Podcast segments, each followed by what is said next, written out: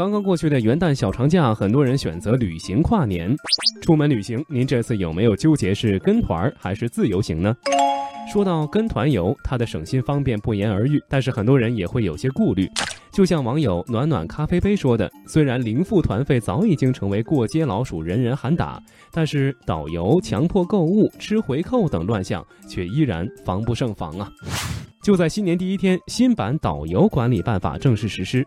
办法对导游职业的许可、管理、保障与激励、罚则等做了明确的规定。导游出现强迫购物、吃回扣等行为时，最高处罚可以吊销导游资格证。说到导游，他的职责本就应该是带领大家游好、玩好、吃好，但是在许多旅游争议事件中，我们失望地发现，导游的角色变成了导购。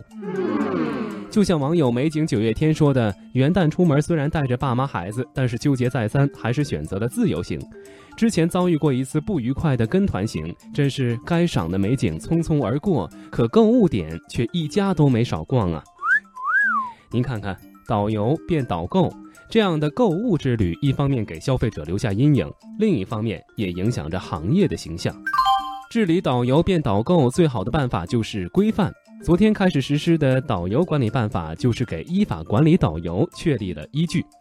诚然，旅游行业暴露出来的一些问题，也不能全怪导游。就像网友 Keep Fit 幺八八说的。旅游团费的价格也应该更加合理透明，超低价团的存在也自然会产生滋生回扣的土壤。合理的价格、合理的行程，也会让游客玩得顺心。网友闪闪亮的灯也留言说：“我不赞同把错全都怪在导游身上，但是导游直接面对游客，角色地位特殊，所以我觉得治游先治导挺好。”我们希望伴随着新年开始正式实施的导游管理办法，能成为导游们的行为准则。当然，让导游不再导购，也不可能一蹴而就，还要有一个纠偏重塑的过程。